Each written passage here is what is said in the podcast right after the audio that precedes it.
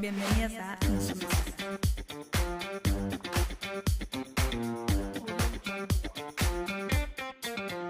¿Cómo están? ¿Todo bien? Bueno, arrancamos eh, nuestro cuarto programa. Eh, hoy, el tema de hoy, arte.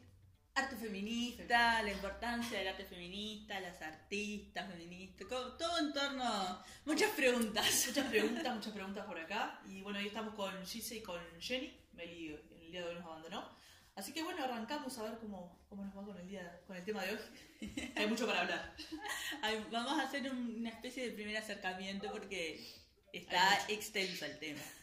Tal vez que, o sea, nosotros vamos a hablar, como ya le dijimos, sobre arte feminista y las artistas, este, que se concentra principalmente a partir, digamos, de los años 70, 80 y demás, ¿no? Como que ahí empieza la, la, poten- la potencia esa.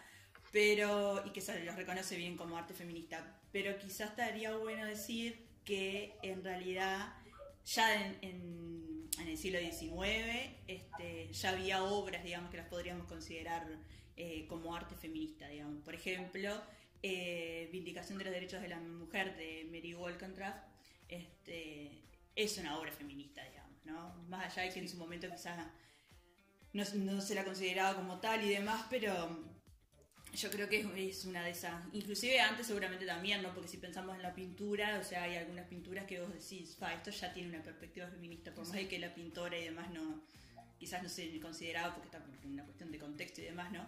Este, o después en el siglo XX también, este, mitad del siglo XX y demás, no sé, eh, cuando Simón escribe el segundo El segundo sexo, sexo. también ahí es como... Y bueno, y después en la pintura y en la escultura y en todas, ya hay también unas cuestiones este, que la podemos ver como feminista. Pero digamos que nos vamos a concentrar a partir de los años 70. 70, más o menos, que es donde empiezan a, a considerarse, digamos, ya como arte feminista. Y una de las obras, eh, digamos, podría ser, que ya la estuvimos hablando en otros podcasts, eh, la de Judy Chicago, la de, la de la cena esa, la de que reúne a 39 mujeres de la historia y demás, que ya estuvimos hablando sobre ella. Este, mm, no sé, a mí me parece que tal vez podríamos decir algunas cosas como que mm, caracterizan, digamos, al arte feminista. Esta cuestión de, de poner el cuerpo, me parece que es como una de las cosas centrales. No sé a ustedes qué les parece, pero Sí. por lo que yo estuve leyendo y las obras que estuve mirando y demás, este, como que el, el poner el cuerpo, el cuerpo de nosotras, Como es como una de las cosas centrales de- de- del arte feminista. No sé. Sí. Yo lo, eh, lo que estuve leyendo también, y, y bueno, lo mismo, ¿no? Viendo, eh, es eso, el cuerpo como exp- expresión misma. Claro. O sea, desde, desde acá, desde mi cuerpo, expreso todo mi arte y demás, y, y marco una revolución. Es, es como la materia prima, digamos, es, el cuerpo mismo. digamos. Exacto. Y otra de, de- de- de las características es, es ese posicionamiento político ideológico, digamos, ¿no? Exacto. Que eso también, porque puede haber un montón de artistas que quizás, este, no sé, trabajan desde la perspectiva de la mujer y demás, pero no necesariamente sea feminista. O puede haber artistas que se consideran feministas, pero su arte no necesariamente feminista. Es como que ahí hay Exacto. varias variantes.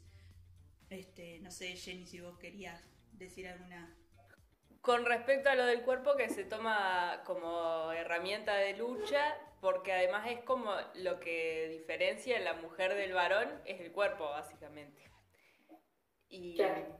y bueno, y además a partir del cuerpo también es como que se fomenta la desigualdad social, porque la mujer es como más delicada y no sé qué, y el hombre más fuerte, y ahí empiezan todas las cosas. Claro. Eso con respecto a lo del cuerpo. Y bueno, nada más. Claro. Este, después hay una. mm, ¿Cómo es? Hay un texto que, del 71 de Linda Nochlin este, que se llama ¿Por qué no han existido grandes eh, artistas mujeres? Y ese texto también es como medio. eh, ¿Cómo se le dice? Como fundador también en, en esta cuestión de arte feminista. Porque ahí se, eh, em- o sea, ella se pregunta, a ver, ¿por qué, qué, qué- qué ha pasado que, que no existen esas grandes artistas? Entonces ahí hace como todo un análisis este, de por qué esas mujeres no, no, no aparecen en, los libros, en los museos y, demás, que está bueno. Que me hizo acordar un poco también a, a esa especie como de análisis, digamos, y reflexión que hace Virginia Woolf en lo de una habitación propia, medio que hay una... yo, vi como unas conexiones ahí, ¿no? Son distintas cosas, ¿no? Pero distintos textos, pero hay como... Y ese es como un texto que, que marca, y ya es en el 71. Perdón, creo que en realidad desde ahí es como que hay como más toma de conciencia, eh, o sea, lo que apunta es como a tomar un poco más de conciencia. Está más que claro que el análisis que ella hace y demás, pero lo que fomenta es como a, concientizar al resto, ¿no? Y decir, bueno, pero eh, esperen, nuestro arte sí existió, no es que no, no hubo arte. Hubo arte, no se, no se visibilizó. Claro. Esa palabra. es una palabra complicada siempre. eh, pero está, que desde, ese lugar lo que creo, interpreto yo, que lo que buscas es, eh, apelar a la, conciencia. Claro. Y ya tomarlo como punto de, partida para las próximas generaciones, más las generaciones que se están viviendo y demás, y ver el arte desde otro lugar. Claro, totalmente. Después hay, hay varias, nosotros siempre nos vamos más por las, por las artistas mismas, pero también está bueno hablar de, de las teóricas y las críticas este, de, las mujeres que, también escriben sobre arte, ¿no? Exacto. Yo tengo algunas anotadas, algunas eh, teóricas, eh, por ejemplo, Laura Mulvey, que, que le agrega, o sea, ya es una teórica sobre cine, ¿no? Es feminista. Y lo que le agrega a, cuestiones teóricas que ya se venían tratando en esto de, de hablar sobre el cine en conjunto, digamos, con el psicoanálisis, y ella le agrega esa perspectiva feminista. Es como el, paso que da, digamos. O Griselda Pollock, que también es, este, feminista, eh, postcolonial, digamos. Y hay un texto de ella que es bastante famoso, digamos, que es eh, Viejas amantes, mujeres, arte e ideología. Y hay otras, ¿no? No sé, ahí tal vez que Jenny tiene algún, algún nombre más para aportar, alguna cosa o algo, este, o de escritora o algo. Pero me parece que también está bueno hablar de, de las mujeres que escriben, ¿no? Porque uno aprende en base a la literatura que tiene, a lo que pueda llegar a encontrarse a los museos, y saber que hay mujeres que están eh, criticando y teorizando desde esa perspectiva es, como es necesario visibilizar a ellas también porque es la manera que tenemos también de acceder eh, a todo ese arte o al, o al que conocemos pero visto desde otro lugar. Exacto. Es como, no sé, me parece ahí que es interesante. Claro, tal, vez que en realidad siempre estamos, porque obviamente, porque obviamente no seguimos medio, a, veces medio pragmáticos con algunas cosas del arte, de verlos como hay solo ciertas disciplinas que tal vez que siempre las terminamos tomando como arte y muchas más en realidad. Un poco lo que decía, no sé, la pintura, la escritura, la danza y tal, pero hay más cosas en realidad. Claro. Eh, y está en los medios que seguimos medio que limitándonos. Entonces está bueno que también nos abran la cabeza para otros lugares, para otros espacios y desde ahí empezar a nutrirnos también. Pero está, ponle yo ahora lo, lo que es teóricas y, y, críticas y demás, como que de más grande en realidad empecé a leer. O sea, más de la adolescencia y demás no, no, no, lo, no, lo leía en realidad. bueno, eso es de mi lugar, ¿no? Eh, y, no, y aparte los libros de texto que te ofrecen en el liceo, facultad, claro. que sea, siempre son de, desde la perspectiva del varón. Exacto. y aunque sea un varón, este, también podrá tener una perspectiva feminista, porque no necesariamente solo las mujeres, no sé, hay gente que piensa que no puede haber varones feministas, pero yo creo que mm, cualquier persona puede ser feminista, digamos. Es una cuestión que va más allá de solo las mujeres. Este... Pero bueno, no vamos a meter ahí. lo dejamos ahí. Y seguimos por otro camino. Seguí, seguí, Giselle, no te Porque después entra en terrenos pantanosos y después es difícil salir. Estamos en el arte feminista.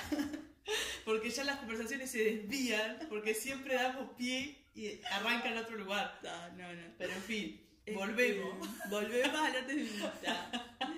Eso lo vamos a dejar para otro momento, capaz que hacemos como una. Será en otra oportunidad.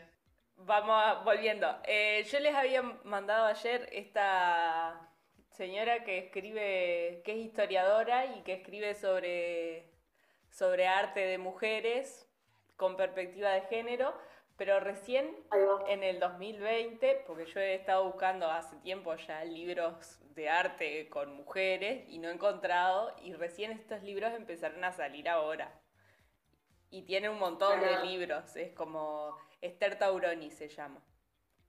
Y bueno, pero no he leído nada, o sea, no les puedo recomendar nada, pero está bueno que haya gente que está trabajando en eso y ta, y tiene un montón de libros. Me puse recontenta porque los tiene, no sé, de, de arte, de feminismo con perspectiva de género en el arte, después hay otros de mujeres eh, emblemáticas de la historia, digamos, que no precisamente son artistas. Bueno, bárbaro, eso. Que ta, hay gente Sí. que está trabajando en eso y está bueno. Son mujeres, obviamente. Yo la vi a la entrevista que mandaste y me re gustó. Y me gustó una parte cuando ella dice este que, que le preguntan que, como qué tan difícil fue empezar a, a poder publicar no sé qué. Y le dijo, bueno, no tuve ayuda de nadie, tuve que hacerlo todo yo. Como que, claro, la eh, te viene con la idea esta de, de hablar del arte sobre la, con perspectiva de género, las mujeres, no sé qué, no sé cuánto, y es como, bueno, esta que que me quiere modificar la historia, ¿qué onda? Claro. este, salado, eso estuvo tremendo. Este, Sí, obvio que no van a querer. Claro, y, o sea, y la mina viene haciendo tremendo laburo. Es como. Y, y nosotras la conocemos recién ahora. Claro. Así que bueno, está. En fin, pero sí hay un montón de libros. Yo ya tengo una lista. Señora. Ya tenía una lista y Jenny me pasó esto. ¿Sabés cómo tengo la lista? Hasta que explota. Ya está. Me voy a fundir. Che. No, y mm, una cosa que me quedó de esto, mm, como de las características, digamos. No sé si llamarle características, pero aspectos de, de- de la cuestión esta del arte feminista, es que eh, eh, como que a veces, a veces no, el foco, digamos, no está tanto en, ¿cómo es que se dice? En la obra quizás en sí, no sé si lo estoy diciendo bien, sino en, en la postura y en el mensaje que se quiere dar a través de ella. Exacto. Como que mm, e- el, el centro está en eso, en, en lo que yo quiero comunicar, en el discurso que estoy dando a través de, de- de esta expresión artística, digamos. Como que eso, es- la postura ideológica, digamos, termina siendo lo más importante. Y después, eh, hay una, en, en uno de los textos que, que leí decía como que el arte feminista afirmará que el arte puede ser social y estéticamente efectivo. Este, eso me pareció interesante. Y es como... mm, Claro, es cuestionar todas las cuestiones sociales, ¿no? Sí. Usar el, el arte como una herramienta, digamos, de, de construcción hacia nuevas cosas y para cuestionar lo, lo que pasa en la sociedad. Exacto. Pero está, eso viene de la mano de, de las artistas mujeres en realidad. Son poco, bueno, no, lo mismo, no nos vamos a meter tanto, pero eh, eh, la postura desde las artistas feministas es esa, ¿no? No, y respecto a lo, otro de- del cuerpo que también eh, habíamos hablado, la cuestión, eh, digamos, genital también de la mujer empieza a ser como, bueno, o sea, siempre, siempre la- el, pito, digamos, presente y la vulva donde está. Y ahí empieza también, es, como el- el- ese, ese órgano, digamos, empieza también a hacerse visible, a manifestarse y toda la cuestión sexual y la erótica y todas esas cosas de- de- del cuerpo de la mujer y del sentir, eh, también eh, empiezan a, a- a ser parte de, de esa expresión artística. Es como, bueno, a ver, esto también es parte del mundo, ¿no? Exacto. Em- Empecemos a, a darle visibilidad y a mostrar lo, lo- lo que sentimos y, no sé, esa parte también... Claro, porque es, es como un tema muy tabú, como que bueno, está, la mujer tiene que preservar cierto lugar y no, no demostrar, la mujer no tiene deseo, la mujer no tiene ganas, la mujer no tiene, la mujer está ahí esperando a que llegue el varón y bueno, él sí que tiene el deseo, tiene toda esa, esa locura y que quiere este, tirar, pero está, obviamente somos, somos personas y tenemos deseos, tenemos, hay toda una cuestión ahí que, que quedó retapada siempre, como que no, como que estaba medio prohibida, la mujer no podía. No se le permite a la mujer tener e- esos deseos y esas ganas Exacto. y es- esa libertad, digamos. No, no está permitido, Exacto. no es que no lo tenga, claro. Lo tiene que esconder No, no, si no, lo claro. tiene. Claro, Claro. totalmente. Es eso, como que el deseo tiene que estar guardadito. O sea, tenés deseo, guardatelo en tu casa. en el baño, porque encima ni en el, ni en el cuarto. en el baño, ahí en un espacio muy chiquitito que no, no se Sí, nada. tremendo. Este, y ahí me voy a adelantar a una recomendación que lo tenía que hacer al final, pero lo voy a decir ahora, de un libro que escribieron unas mexicanas, eh, Tamara de Anda y mm, Andonela es el, el seudónimo de una ilustradora, que se llama, el libro se llama Amiga Date Cuenta. Este, y es como, por lo que ella contaba, eh, yo no, no- no lo tengo el libro, pero por lo que contaba y lo que mostraba ahí, es, es bien para ese momento adolescente donde empezás como a descubrirte y demás, y entonces está como lleno de ilustraciones este, respecto a, a- a nuestros cuerpos, sentires y demás que, que tiene pinta que está súper interesante, así que puede ser un buen regalo para También. todas las jovencitas. Jovencitas, capaz que. Capaz que estoy mal lo que voy a decir, pero capaz que jovencitas y no tan jovencitas. Mujeres que capaz que siempre han tenido como el tema un poco. Bueno, sí, Capaz que puede llegar a, También. a despertar algunas movidas ahí. No sé, ni Este, idea. che, La tiro ahí. La tiro, la tiro, dejo. no sé, después que se haga algo con toda esa información. Bueno, em, Yo quiero otra cosa decir, que al mismo tiempo que también se usa mucho el cuerpo, también se usa, eh, o sea, las artistas feministas usan mucho los medios textiles, que también en alguna época fue como, eh, como que bueno, que la mujer se tenía que quedar en la casa eh, haciendo las tareas domésticas y entre esas tareas también bordar, que coser, que no sé qué.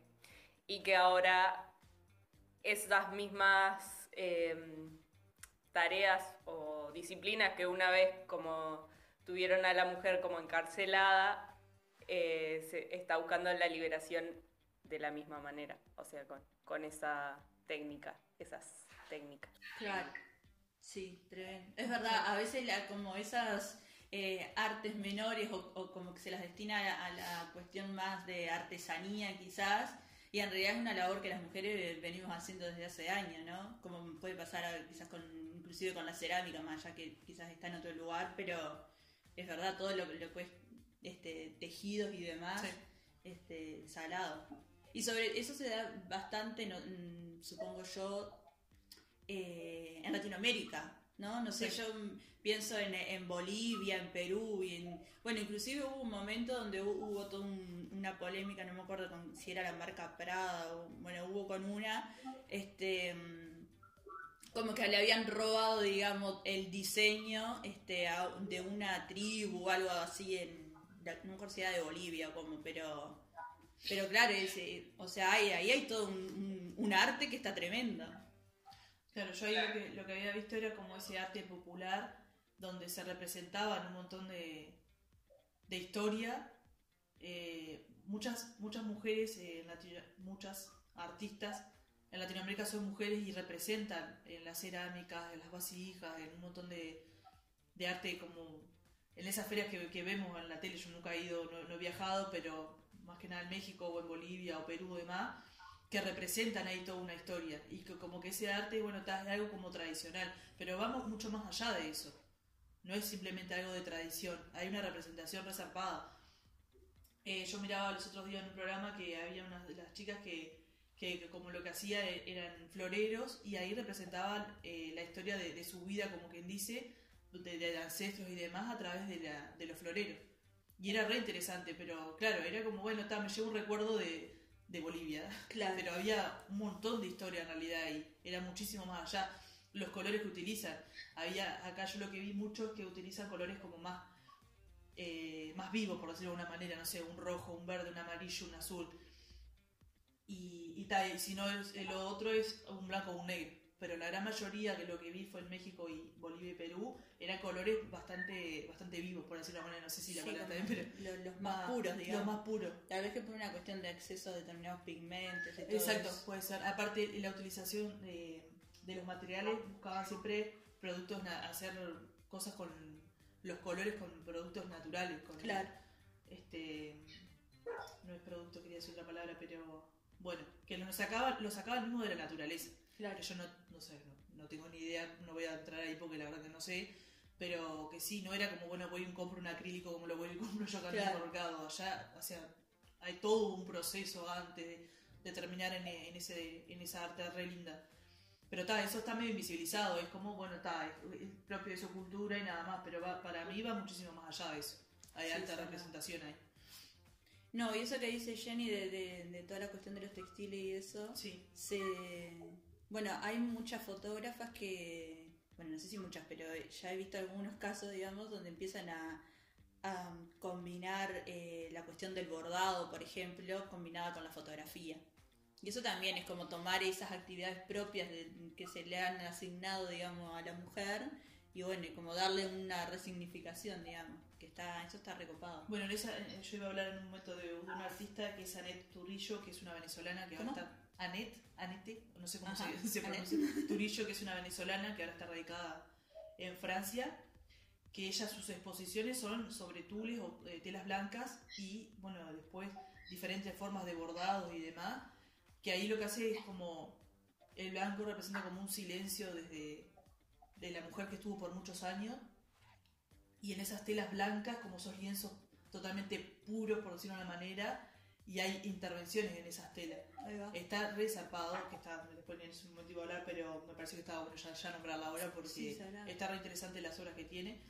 Eh, y nada, eh, ve- vestidos, eh, como trajes, como esos vestidos largos que iban tipo desde el cuello hasta el piso, que era tipo cubierto totalmente de blanco.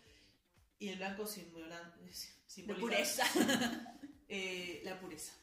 Simboliza, perdón, la pureza, como una pureza de que, que estaba como, bueno, la mujer es pura. Claro. Sí, ya otro color. me está- Un rojo. Un rojo ya, media que impura esa señora, pero. pero es muy interesante esa, esa artista que está muy buena. Jenny, ¿vos querés meter alguna ahí? Eh, no, en realidad, como así que usan arte textil, yo vi una fotógrafa también, como vos decís, que, que eh, pero no sé si era fotos de ella o tipo revistas viejas y, y las bordaba y las resignificaba, pero tampoco me acuerdo el nombre, solo la vi, me acuerdo que dije que copado esto, lo voy a buscar igual ahora, capaz que... Después hay un artista que es, eh, se llama Oleg, o Oleg, no sé, que hace tejidos, tiene así como todo un equipo, porque hace tejidos a mucha gran escala y, por ejemplo, forra una casa toda de tejidos. O sea, la hace como, como eh, no sé, lo que yo entiendo es que esa casa se transforma como en la cárcel, que ese tejido en alguna vez la, la tenía encerrada dentro de la casa tejiendo, pero ahora, sea, lo muestra a mayor escala. O sea, ¿me, me- Ahí me va. explico? Qué tremendo. O sea, la, la casa Sí. se, se convierte toda en el tejido y ella quedaría en el interior, digamos. Bueno, ese, como ese ejemplo. Y después hay una Susana, Susana, Susana Bauer, que hace con hojitas de secas y cosas, palitos, yo qué sé, y con tejidos y costuras va armando nuevas, resignificando, digamos, esos pedazos de naturaleza. Bueno, no, y tomando esto que hoy vamos a hablar de la Woman House, esa que mm, es un proyecto que, mm, que llevan adelante mm, más que nada, eh, ¿cómo es? Judy Chicago y después eh, la otra artista eh, Shapiro, o Shapiro, no sé cómo se pronuncia. Sí. Este, donde, mm, eh, o sea, el Woman House es como parte de, de- todo un proyecto educativo, digamos, ¿no? Donde mm, no sé si alquilan o compran una casa que, que está en ruinas, digamos, y con un grupo de estudiantes que eran 21 alumnas en, en su comienzo, parte de- de- del taller ese, eh, lo que hacen es como restaurar esa casa, entonces ahí, ah, después viene toda la cuestión artística, ¿no? Pero ya desde el comienzo, o sea, esas mujeres están eh, interviniendo el espacio a través de actividades de, de mm, eh, ¿cómo que se le dice?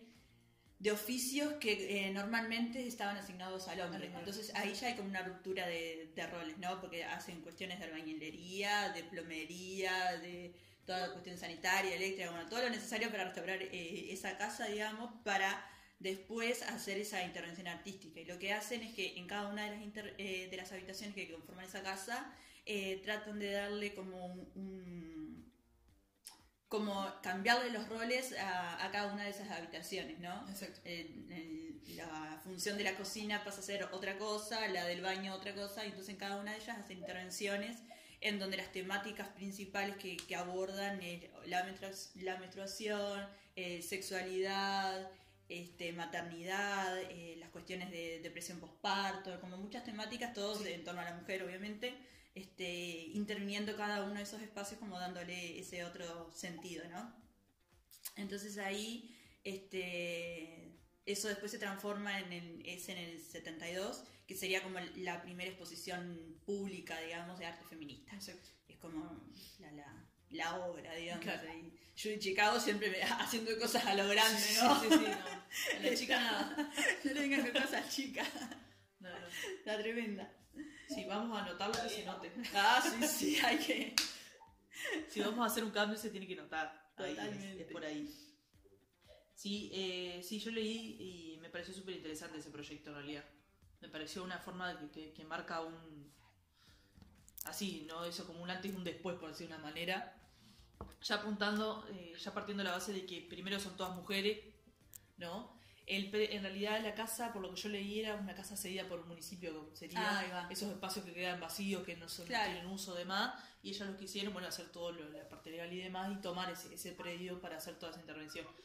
Y está, el hecho que sean, eh, eh, como es, todas mujeres y que haya alumnas que, que- que estén como alumnas y, y nuevas, este, Artistas. nuevos artistas en realidad, ya marca un, un antes y un después para mí. Claro, Porque totalmente. ya desde ahí, o sea, en las, las próximas generaciones van a, van a decir, bueno, está, mira, bueno, nosotros lo estamos viendo ahora, ¿no? Claro. Es súper interesante y verlo como, como puntapié a todas las cuestiones artísticas. Y justo, obviamente, ¿no? En el, en el tiempo en el que, en el que se, se plantea todo ese, ese Claro, proyecto. en el 70. En el 70 O sea, todas las imagínate. evoluciones. Bueno, 72, pero... Pero está, hay toda una movida, un contexto social bastante Claro, contundente que se está gestando y, y que está. Y que es importantísimo que lo hayan hecho en ese momento, justo y preciso. Claro. Es que el arte, el arte siempre tiene que estar en, en cualquier momento de la historia, eh, ha estado y tiene que seguir estando presente, porque es como, yo lo veo como la, la parte más eh, liberadora, digamos, es, como el lugar en, en el que no debería de contaminarse de, de nada y, y es súper político, porque, eh, no sé, es, es como bien puro. Hay arte comercial y sí, sí. mercantilizado y todo lo demás, ¿no? Pero es como, no sé, para mí es, es una de las herramientas más poderosas que tenemos eh, y ta, no debería de, de embarrarse con nada. como expresión eh, de- actual, digamos, contemporánea, y además como, como herramienta eh, documental de la historia, digamos, porque si no hubiese existido el arte, eh, toda la historia que hemos estudiado y que sabemos no la hubiésemos sacado de ningún lado, porque en realidad sale, sale de, de la gente que hacía arte eh, en la antigüedad y que se va moviendo porque es de, de la literatura, de las pinturas, que se van contando historias y bueno, eso. Pero eso como la importancia del arte, pero como la importancia del feminismo en el arte, que también está bueno eh, verlo, eh, que en la historia las mujeres también han tenido como una necesidad de- desde el, desde el principio, yo voy a hablar desde la pintura, que es más o menos lo que conozco, como de diferenciarse con el hombre, de- desde mm, la forma de pintar o de representar las mismas historias, pero eh, desde una perspectiva de, de mujer, digamos. Y y sí, yo también, se me van las ideas. Pero lo que yo quería era como el camino de las mujeres en el arte y cómo llega a ser hoy feminista, pero que siempre ha habido como feminismo, aunque no catalogado como feminismo, porque por el Exacto. contexto social que había, o sea, una mujer que está, bueno.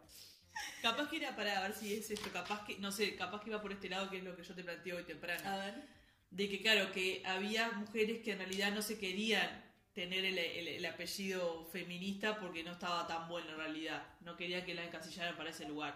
No, no es que no querían que la encasillaran, sino que como que no existía esa, no existía el, el feminismo. O sea, querían resaltar como en su disciplina, querían hacerse ver, querían estar a la altura y ser vistas igual que un artista hombre, pero al mismo tiempo se querían dif- diferenciar porque eran mujeres. No, no, Claro. ta, hacían otras cosas y no querían pintar de la misma forma que los hombres pintaban a las mujeres. Por ahí ellas pintaban mujeres de otra, con otra visión. Ahí va. Bien. Era por ahí. Sí, claro. Bien. Bueno, tenemos un puntapié y salió. Algo salió.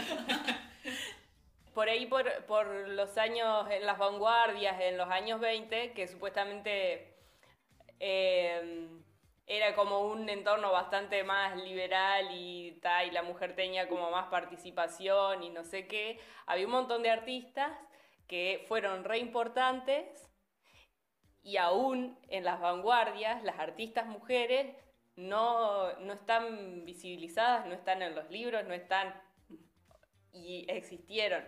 Y acá voy con un ejemplo que es, ya voy para ahí, la, porque después se me va. La baronesa Elsa von Freytag, no sé cómo se, no sé cómo se dice, Y que, ta, que era una mujer que re liberada sexualmente y nada, no tenía prejuicios, no tenían, era súper libre. Ahí estuvo trabajando con Duchamp y Man Ray, pero que cuando mm, el movimiento Dada se hizo como re, re importante y bastante y cobró relevancia y era famoso y no sé qué, como que ella quedó olvidada y los importantes fueron los otros, cuando ella estuvo participándole en las obras un montón de, de veces y ayudándolos y Claro. hasta tirándole ideas, digamos. Y, Totalmente. ta- y al final no aparece en ningún libro. O sea, más o menos se conoce, pero ta, la mujer se terminó suicidando porque no toda esa libertad que tenía y terminó siendo como una mascota del dadaísmo, no un artista, que en realidad era. Salado, tremendo. Inclusive yo vi un video donde parece que en realidad ella es la, ¿cómo se dice? Creadora de, de la fuente de Duchamp, que en realidad fue ella la que se la regaló a él ya como una ob- ob- obra artística, digamos. Y en realidad tenemos a Duchamp como el, crea- el que rompió ahí. Y, y la mina esta ya venía con un montón de cosas antes, como estás diciendo vos. Y no sé, en el videito ese ponía ahí en duda si que quizás en realidad fue ella la de la de la fuente. Duchamp lo que hizo fue llevarla al museo, digamos. Te- Este, pe- pero, claro, y sí. Pero la idea como, obra artística de ese. Urinario, digamos, fue de ella. Al menos, eh, queda al menos la duda, ¿no?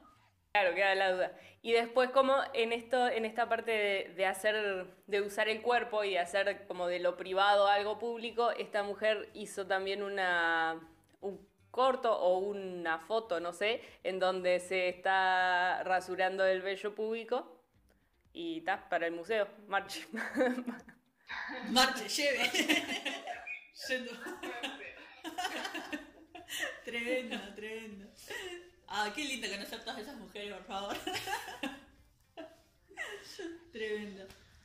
Este, bueno, ya que estamos así con estas bastante potentes, yo voy a nombrar a una eh, fotógrafa y performance y demás, que, que es Carol Shinman. Este, una obra en particular que, que me parece tremenda, este, que se llama El rollo interior, que es del 75, en donde lo que hace eh, es como reivindicar la liberación sexual de la mujer. Entonces, eh, en la obra esta que, que la hace, no me acuerdo si es en un museo concreto o en una galería, no me acuerdo, pero es en un, en un espacio de- así, lo que hace es, eh, se pinta como los contornos del cuerpo y, de la cara, y, mientras va leyendo eh, un texto antiguo, y, ta, y va como, mientras que lo lee, eh, va como ado- adoptando poses como de, de modelo, así como todas medias extravagantes, ¿no? Sí, sí, sí. Y después al final, o sea, tira el libro a la mierda, digamos. Tira, chao. ya un libro y se empieza a sacar este como un rollo de papel de, de- de la vagina, digamos, y empieza a leer eh, ese, ese rollo, ¿no? Entonces es como, hay como una especie de, de discurso, digamos, donde eh, el cuerpo de la mujer eh, como una fuente de conocimiento. Exacto. Este, esa obra me parece tremenda. Está todo el registro fotográfico, digamos, de, de- esa performance este, que está tremendo. Ya ella tiene un montón de obras de así bien potentes, ¿no? Pe- Pero esa es una de, la- de las que más me. Sí, me encanta, esa es tremenda. Este, Aparte ahí ac- acribilló todo. claro, o sea, imagínate desnuda en el museo, en la galería en la que estuviera. sacás un rollo de un texto de tu Claro, se es va como- saliendo y lo vas leyendo. Tremendo, tremendo. Sale de acá adentro de mis entrañas. Después, eh, otra fotógrafa que una me acuerdo que no llegué a nombrarla en un, podcast anterior, pero sí nombré la, la, la obra esa, que es eh, Cindy Sherman, eh, en la que se, hace como disfraces, digamos, en, en objetos o cosas de, que están asignados a la, a la mujer. Por ejemplo, hay uno que es el delantal en forma de cocina, que lo- me acuerdo que lo comentamos, no Sí. si fue en uno de los primeros o segundo, bueno, es, Cindy Sherman. Y de esas tiene como un montón de obras eh, como cuestionando esos roles asignados a la mujer. Sí, eso es tremenda. Eh, después, eh, Mary Dufay o George Spence, que eso también es otra fotógrafa que, que- que trabaja pila la cuestión de, de lo cotidiano. Después hay unos trabajos también en cuanto al- a la cuestión del cáncer. Eh, bueno, eh, Hannah Wilke, que es una de las que vamos a tener en la revista, este, que también está tremenda. Ana Mendieta, este, donde trabaja mucho la cuestión de, de la violencia sobre el cuerpo de las mujeres, tiene unas obras re lindas. Todas estas son fotógrafas, este, que también, o sea, todas, como ya dijimos, cuestión de sexualidad, roles asignados, violencia, este, todo lo que conlleva el ser mujer. Bueno, todo eso está tratado de- desde la cuestión artística por, por todas estas mujeres, está siempre desde, desde la crítica y... La reflexión tal vez. ¿no? Claro, sí, sí, totalmente, tan tremendas. que da lugar a, a- a mirar esas obras, que está bueno que, bueno, estos espacios así como tenemos nosotros, que hay un montón más de, de- de pibas que lo hacen, para que nos puedan abrir más allá la cabeza para otros lugares y no quedarnos tampoco eh, siempre con las más resonantes, ¿no? Porque también nos puede llegar a pasar un poco de eso, de que siempre nos quedemos con las más resonantes y hay otras artistas que están resalpadas también. Eh, ¿Por dónde? Jenny, ¿algo ahí para seguir tirando? Eh, hmm. Esto que hablábamos de que había artistas que por ahí hacían cosas feministas en el pasado, pero no tenían la, el lugar o, o el, el respaldo social, digamos, como, como feminismos y, y terminaban en el olvido o terminaban suicidándose o la pasaban mal. Y bueno, eso, que está bueno que, que haya feminismo en el arte para que se vaya abriendo paso a las artistas que, que mujeres y que quieren representar el mundo desde otra perspectiva. Ahí va. Sí, ahí eso, me- eso me da pie a hablarles de un movimiento de, de los poquito. 80, este, el de las Guerrilla Guild de norteamericanas, ¿no? Eh, que es un colectivo de mujeres artistas, que una de, de- de las particularidades que tienen es que siempre están eh, con una máscara de gorila. Entonces, eh, la identidad de ellas, o sea, queda reservada y eso ayuda también a que no importa quiénes sean, sino lo que importa es la acción que hacen. Y las, manifestaciones de ellas casi siempre eh, eran, bueno, todavía sigue habiendo alguna cosa, ¿no? Pero ahí en ese momento que era donde actuaban más, digamos, este, eran casi siempre a nivel de, de calle, ¿no? Pegando afiches, pintadas y demás. Y una de, las más potentes, la del 85, donde ponen un cartel, una gigantografía, digamos, este, afuera del, del Museo Metropolitano, en donde se preguntan, no me acuerdo exactamente cómo es la pregunta, pero es algo así como si las mujeres tienen que estar desnudas para ingresar a los museos. O para ingresar al museo, eh, para al MoMA o algo medio así, ¿no? Y entonces abajo te ponen como que el 5% eh, de las mujeres son artistas, pero el 85% de los desnudos que están en esos museos son de mujeres. Entonces ahí empiezan a, a- a- a cuestionar, ¿no? A ver qué, qué onda, o sea, ¿por qué, por qué faltan las mujeres en los museos.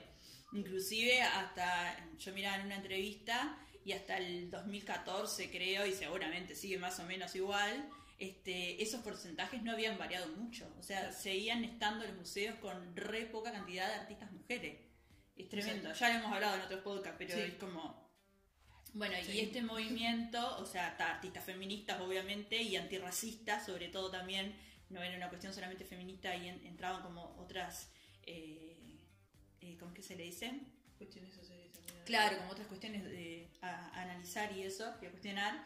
Este, y una cosa interesante es que en el 2014 eh, en Bilbao hubo una exposición que recopila todo el trabajo que han hecho todas estas eh, artistas a lo largo de los años, o sea, tienen más de, de 20 años, este, con todas, con la cartelería, con intervenciones, con un montón de cosas.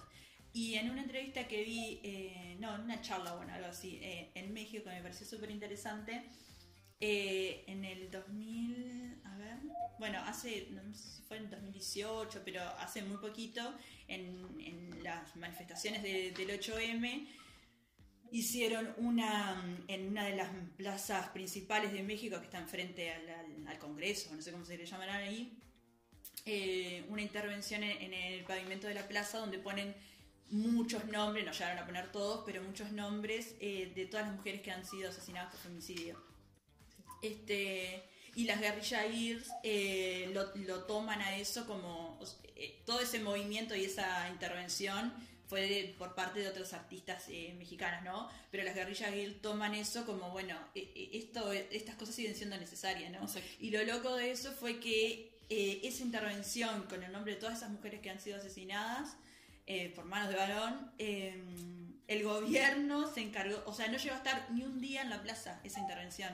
O sea, nunca actuó, deben de haber actuado la gente de limpieza tan rápido como para limpiar los nombres de todas esas mujeres, ¿no? Sí, sí. Entonces ahí, claro, ahí aparece también toda esta cuestión, que volvemos a lo que estaba diciendo Jenny, eso de, bueno, necesitamos de todo este arte, de todas estas feministas, de todas estas artistas, este, para, porque no va más allá del arte, ¿no? Sí. Justamente una de las esencias es, es esa- ese posicionamiento político, social, ¿no? De, de, bueno, a ver, está pasando un montón de cosas con nosotras y eh, hay que seguir evidenciándolo, ¿no? Exacto. Y todas estas artistas eh, aportan a, a- a todo eso. Y las guerrillas Girme me, me- me encantó ese movimiento. Y como en una entrevista que yo vi a una de ellas decía, bueno, tiene que haber, tiene que seguir habiendo más eh, guerrilla Gir con otro nombre, con lo que sea, pero todavía Sí, claro. necesitamos que siga habiendo artistas que se sigan manifestando. Y ahí una de las cosas que, mm, que me parece re interesante, que si bien nosotras hemos estado hablando de los museos y de, todo este tipo de artistas que, que- que exponen ese tipo de lugares, pero también es importante el arte callejero. O sea, toda, toda la manifestación artística que hay en las calles también es necesaria. Sí. Y muchos de, todas esas intervenciones, de las performances que se pueden hacer en un 8M, de los grafitis, de los murales, ahí también hay un montón de, mujeres artistas que están manifestando y, y que dejan en las calles, en, en el territorio, digamos, este, como, como esa como que te dejan la pregunta a- su vez a través de su arte, ¿no? Es como, no sé, imagínate a alguien que no tiene mucha idea y que va caminando por la calle y se encuentra con algo ah, bien potente, es como, bueno, por lo menos generar algo, dejar algo ahí. Entonces me parece que el arte callejero, saliendo un poco de los museos y de las galerías, que quizás eso puede llegar incluso a ser relativamente elitista, más allá que hay museos que son bastante accesibles y demás, pero me parece que eh, el arte callejero eh, también es fundamental y también aporta. Pasa que, claro, eh, eh, da mucho a la. A, ¿Cómo es? A la, al análisis del el arte callejero de ver la- el- el lugar que ocupamos también en la, en la calle, ¿no? Porque vos ves mucho, no sé, acá en Montevideo es. Eh, tiro esta frase, pero hay un montón de frases que vos usás en alguno de los murales que es: ¿Quién te cuida? Tus amigas. Y ahí ya, o sea, es un montón esa frase. Salado. Es un montón. Y de eso está hay un montón de, de frases y, y- intervenciones de dibujos y demás. Y carteles colgados que están resarpados. Pero te, te mueven porque por dónde te mueves, la gran mayoría nos movemos por las ciudades. Y, y que tal, que las ciudades están medias que pensadas para el varón. Sí. Entonces hay otro tema ahí también que, Sí, salado. que está, re, está re importante que, que, que exista el arte callejero. Sí, salado. A mí- para mí es una cosa que es una cosa que me encanta en realidad, pero me parece que hay pila de artistas que lo, lo- cuando lo manifiestan, lo manifiestan posta y que si realmente te chocas así con un, con un, mu- un mural de un artista, algo te hace. No es como pasa, pasó ahí algo por, por arriba. Hay cosas que te, te, te quedan resonando. Sí, salado. Sí, sí, tremendo. Estuve viendo algunas cosas del arte latinoamericano, capaz que yo también me conozco un poco, pero vi que, mm, que como que el arte latinoamericano como, eh, como manifestación y demás, acá se daba más, más sobre los 80. Como que se empezó a Para el arte latinoamericano o el arte latinoamericano feminista. el arte latinoamericano feminista. Ahí va. Sí, lo dije mal, ¿no? Bueno, Claro, la borramos ahí, el arte latinoamericano feminista como que se empezaba más a, a, a tener como más fervor. Acá fue como más en los años 80. Bueno, sí, eso a nivel general. pero que fue más, a- más ahí desde, desde ese lugar. Eh, hay un hay una tesis do- doctoral que hizo una chica chilena que se la voy a nombrar porque me pareció que era interesante. Tiene 400 páginas, pero ta, yo leí una parte, pero ahí como que hace todo un resumen de todas las artistas, o la gran mayoría de las artistas latinoamericanas, que me pareció que estaba súper interesante, súper interesante y hace una, una reflexión re linda ahí. Ella se llama Julia Antivilio Peña. Eh, y la tesis se llama Arte Feminista Latinoamericano. Es una tesis para, para otorgar el título de doctorado en, en estudios latinoamericanos.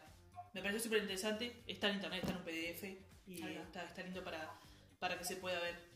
Y nada, ahí habla sobre el- la transformación que se ha dado en, en el arte latinoamericano y que empieza más o menos en México y Argentina cuando... eh, México y Argentina, perdón, y después se va desplazando hacia el resto de los países, pero comienza por, por esos dos grandes países en realidad. ¿Y qué más iba a decir? ah, y ahí habla un poco del trabajo colaborativo, que muchas de las mujeres en realidad no, cuando van a representar sus obras o demás, no lo hacen de forma individual, sino lo lo hacen como en colectivo, como para hacer como más presencia, por decirlo de alguna manera. Lo que buscan es como hacer un poco, esto es un poco así medio que, entre comillas, como hacer el más ruido no desde el lugar individual, sino desde, como desde colectivo. Presentar sus obras de forma colectiva y, y hacer más, más, más peso sobre en conjunto en realidad. Y no abandonar como que dice la compañera. No es como es- ese lugar de, de- de competencia, sino de, de ayuda. Claro. De ayuda entre, entre las pares para poder crecer entre, entre todas. Ahí va a tirar un, un dato. Eh, hay un hay un como es, es tipo colectivo además que se llama Arte Focus Latinoamérica que lo que busca es la difusión y la promoción de, y comercializa- comercialización de obras de mujeres artistas que ahí están este, en alianza Argentina, Brasil, Colombia, Estados Unidos, México y Uruguay eh, a través de galerías de cada uno de los respectivos países que lo que buscan es eso, ¿no? Mostrar el, arte de las mujeres y, lo, lo- y vieron que era mejor en bloque que de forma individual que lo que buscaban era eso, eh, expandir sus obras, no solo a nivel latinoamericano, sino también europeo, y que lleguen las obras a todos lados. Y que también me pareció súper interesante de, de verlo que, que se juntaran en grupos y bueno, los países latinoamericanos a salir como en bloque hacia el exterior y demás. Me pareció súper interesante. Galería, Está bueno. perdón, Galería del Paseo no era la, la uruguaya. Ay, vos sabés que por eso, no, no recuerdo si era eh, Que también Galería del está, Paseo. que también está en Perú. La misma, Ah, bueno. me parece. Está. Yo había visto eso también. Ah, un comentario que voy a hacer sobre una artista que se llama Ana de Orbe, Orbegoso, si no estoy mal. Eh, ella está hace años en- viviendo en Estados Unidos, hace como 20 años, y con esto de la pandemia, eh, y bueno, y viendo que en Estados Unidos está bastante complejo y demás, ella lo que hace es proyectar en los edificios eh, imágenes como bastante representativas de las cuestiones de, de violencia de género y demás viendo que no se pueden hacer exposiciones y todo lo demás, ella lo que hace es como, no me voy a quedar quieta en esta de la pandemia porque justamente con esto de la pandemia se pudo ver eh, cómo han aumentado los casos de violencia intrafamiliar y demás, y que se tiene que visibilizar hoy. No puede esperar a que se termine la pandemia. Entonces ella lo que hace es poner un proyector gigante sobre edificios y ahí proyecta eh, su arte eh, a través de, de la ciudad con ese proyector para que se pueda ver de todos los lados posibles y que, bueno, eh, aquellas mujeres que, que están hoy lamentablemente pasando por situaciones bastante difíciles y, y de violencia y demás, eh, sepan que no están solas. Y también me pareció súper interesante eso que estaba haciendo ella hoy en día, que está pasando ahora, Claro. esta, esta pandemia que ha, que ha este, revelado, no sé la palabra si es revelado, pero demostrado Claro, que que sacó a la luz. sacó a la luz que hay un montón de mujeres que tienen, hay unas violencias eh, intrafamiliares resarpadas y, y que bueno, que es importante que se represente hoy y no esperar a nada. No se puede esperar. O sea, no es que sacó a la luz, ¿no? Porque No, no, ya un estaba. montón de feministas Sí. y demás vienen denunciando obvio, todo obvio. esto, ¿no? Pero tal, lo que hizo, o sea, si, si hace falta que te des más cuenta todavía, Exacto. bueno, como que Remarcar toda, la cuestión sí. pandémica y demás lo, lo, Sí. lo resaltó, digamos. Que es impresionante la cantidad de, de aumentos de denuncias que han habido. Me pareció interesante ponerlo acá, hablando un poco de esto que lo personal es político y todo lo demás, y el espacio privado, que en realidad debe hacerse público y en estos casos es súper importante. Claro. Me pareció, capaz que no, no meritaba justo No, en este no, momento, pero me pareció que estaba interesante hacerlo, hacerlo saber. Bueno, yo antes de pasar a las recomendaciones, eh, me gustaría, de, al menos, seguramente ya un montón de gente la conoce, pero por si acaso, este, el trabajo de, de Agnès Barda, una cineasta belga, eh, una de las más, de las mujeres al menos más reconocidas de la Nouvelle Vague de, francesa, digamos. Siempre se conoce más a Jean-Luc Godard y no sé qué, no sé cuánto, pero en realidad Agnes Barda está, está tremenda. Y algunas películas de ellas que, que son van de la mano de toda esta cuestión, digamos, de, de la mujer y del feminismo en cierto punto, porque ponen ahí en, en, en evidencia esas problemáticas. Una es Cleo de, de 5 a 7, que es del 77. Este, una película que aborda las cuestiones este, de la mujer en cuanto al amor, al deseo, la enfermedad, este, bueno, es, como la, cuestión cotidiana, como que hay muchas cositas para ver en, esa película. Si bien e- es en torno a, bueno, a que el personaje femenino está esperando el resultado de, un análisis a ver si, tiene o no tiene cáncer, digamos. Pero van apareciendo durante toda la narrativa un montón de, otras cuestiones. Eh, después otra peli es eh, Sin Techo ni Ley, que habla un poco de esta cuestión. Él es también un personaje femenino que mm, eh, es como una especie de. mm, ¿Cómo que se le dice? Bueno, como una bohemia, digamos, que va recorriendo la- la- las ciudades y demás. Y bueno, y, y- y pone ahí en, en juicio la, la cuestión de cómo las mujeres cuando salimos solas de viaje y demás, estamos eh, invadidas por un montón de circunstancias solo por el hecho de ser mujeres. Exacto. O sea, si un varón sale solo de mochilero, todo bien, no hay problema. Ahora, inclusive es tipo, bueno, se fue de viaje, ¿no? Ahora, si una mujer se va de mochilera, es tipo, bueno, se fue sola de mochilera y no sé qué, y donde le pasa alguna cosa o algo es porque, buah. Entonces ahí, claro, porque la terminan matando. Ay, spoiler. Bueno, Oh, no, no. Igual eso lo, lo muestran al principio de la película, ahora que me acuerdo. No, no. Claro, empieza, eh, va para, empieza con eso y, y va para atrás con- contando todas la- Claro, las claro. anécdotas, digamos. Pero, pero labura eso en, en esa peli, está tremendo, es del 85. Y después un corto que me pareció espectacular, del 75 es ese corto, que se llama Nuestro cuerpo, nuestro sexo. Eh, y bueno, habla de, de la condición del, del ser mujer, ¿no? Entonces va como haciéndole preguntas a un montón de mujeres y no sé, está espectacular, dura nueve minutos, creo, una cosa así. Y me encantó, tiene que verlo. Está en, desperdicio. está en YouTube, sí, está muy bueno. Y está, y Agnes Barda, o sea, es, es- está tremenda. Yo, es una de mis cineastas favoritas. Porque es tremenda. Todas las pelis de ella. Ya hemos recomendado algunas, pero tremenda, tremenda, tremenda. Así que bueno, está. Eh. Yo te voy a nombrar a una artista si no hay problema. nombre. Rosme- eh, Rosemary o Rosemary eh, Mamani, que es una chica de Bolivia, eh, que en realidad, eh, como muchas, eh, ella viene de descendencia afro-indígena, eh, no sé bien si, está nombre- si lo nombré bien, eh, y que más o menos la gran mayoría de ellas, lamentablemente, es una vez que se, eh, están en sus hogares, a eso de los 14, 15 años se trasladan a, eso que, a esa ciudad que se llama El Alto, eh, para ir a trabajar de empleadas domésticas. En, su gran mayoría, muchas terminan trabajando de empleada doméstica.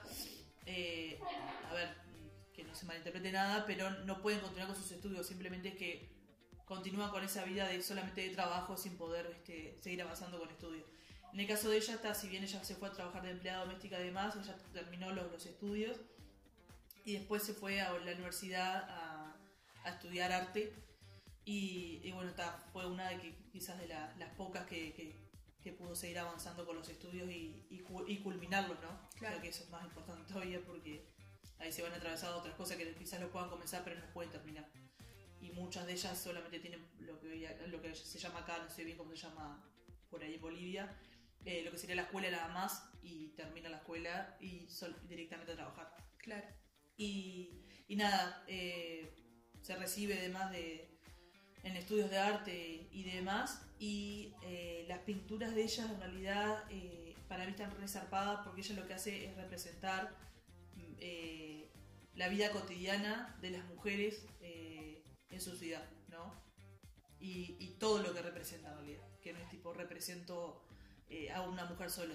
Eh, se, se identifica, se marca mucho la, ellas hacen, em, ¿cómo se dice? Obras de arte eh, de, de personas que vos lo mirás y son bellísimas como marca cada una de los en la cara. en la- ¿Pinturas realistas? Pinturas realistas, no me Ahí sale va. la palabra. ¿Realista o hay uno hiperrealista, eh? ¿No? Algo así, puede ser. Sí, hiperrealista es como a- realismo, pero a gran escala. Exacto, es hiperrealista. Eh, y son bellísimas. Y marca cada una de. En, en el rostro ves como unas expresiones que están muy zarpadas. Y tal, lo que ella busca es representar a esas mujeres en el, en el cotidiano. Y cómo el paso de los años van marcando en esas mujeres un montón de historias. Claro. Y me parece súper interesante. eh, así que bueno, si la buscan por ahí, la ¿Cómo era el nombre? Rosemary Maman Ahí va. viene ahí de, de una recomendación súper linda que me pareció súper interesante.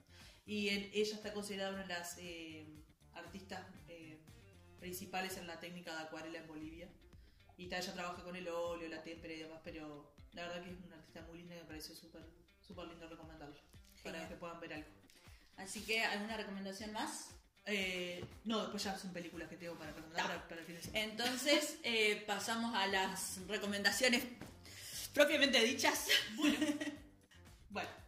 A ver, tu- tu- las recomendaciones de la Joey son. La sonrisa de la Mona Lisa. Ay, de Julia Roberts, me encanta. Con Julia Roberts, en realidad, ¿no? Ah, Sí, genial. Y, Y las sufragistas, de habías dicho también. Exactamente. Dos películas que están muy interesantes las dos, me parecen re lindas. Así que se las recomiendo, no voy a spoilear nada, así que mírenlas. Mírenlas. Miren el trailer y van a que están recopadas. Está bien, está bien. Jenny, Sí, otra película eh, de biografía de Billie Holiday. Se llama Los Estados Unidos contra Billie Holiday. Eh, Billie Holiday es una cantante de jazz, es negra y la persiguieron mucho por ser negra, pero más por luchar por sus derechos, porque tenía una canción ahí que les mostraba a los blanquitos estadounidenses eh, que, que estaban asesinándolos sin, sin sentido y que bueno. Y ta, eh, la película para mí le falta un poco de perspectiva de género, pero igual está buena verla eh, para saber un poco más de la vida de la mujer esta que encaraba mucho. eh, yo tengo tal lo que les había dicho hoy del corto y el libro que les nombré. Y después, eh, uno es. parece que estoy haciéndole publicidad, pero bueno. Quiero recomendar los cursos del espacio, espacio raro se llama. Este, son argentinas y eh, es en torno a la fotografía. Pero mm, yo ya voy haciendo dos cursos ahí. Eh, por suerte tenemos la posibilidad ahora, que porque como están online, este, lo podemos hacer en, en cualquier lugar. Eh, y lo súper recomiendo por, por, la forma que tienen de, de, abordar las temáticas, de ver la fotografía, eh, de conectar con, con, nosotras, porque son como especies de conversatorios en donde uno aprende tanto de la docente coordinadora y, la dinámica que, que, usan ellas, digamos, este, aprendes un montón. Este, me encantan, así que si llegan, aparte son bastante relativamente accesibles me parece.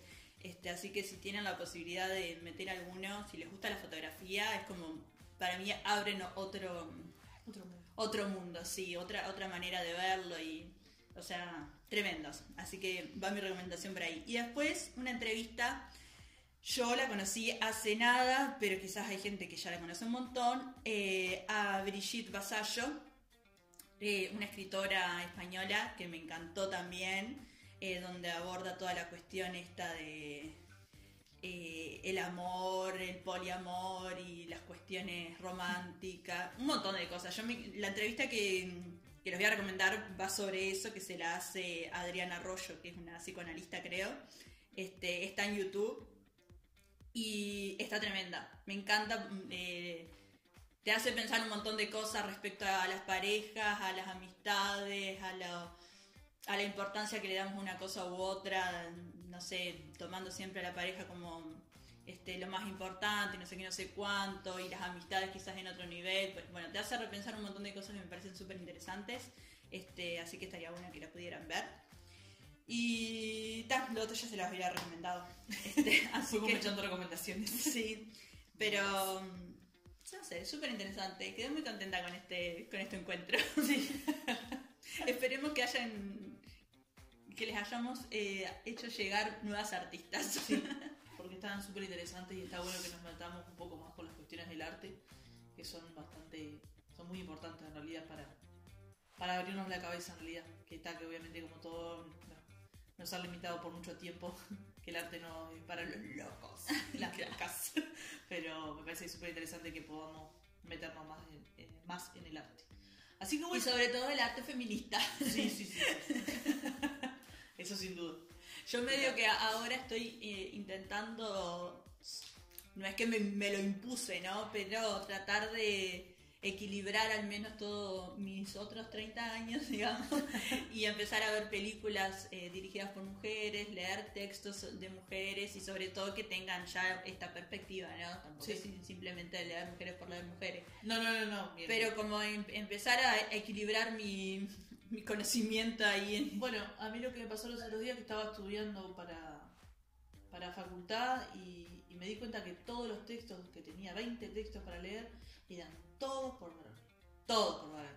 Dije, no puede ser que no haya ningún texto. Entonces me puse a buscar independientemente, más de los textos obligatorios que tenía en la facultad, desde otros lugares, otras sociólogas, otro, no sé, en fin, un montón, ¿no? Porque no puede ser que no haya ninguno y que no lo ponga. Bueno, voy a leer otro, otros textos. Si bien esto Sí. necesito para salvar parciales, exámenes y demás, y seguir adelante con facultad, dije, voy a buscar por otro lado. No puede ser que no, que no haya. Sí, sí. O sea, 20 textos no tenía una sola mujer. O sea, no había. No puede ser. No puedo creer. En fin, esto ya lo hemos dicho, pero lo tenía que descargar.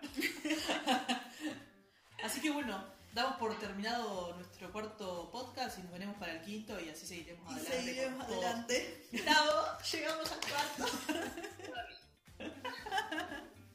No sabemos todavía cuál va a ser el próximo tema, pero bueno, nada. Veremos. Así que bueno, les damos nuestros saludos por acá y nos vemos en el próximo podcast. Será nuestro quinto podcast y veremos el tema.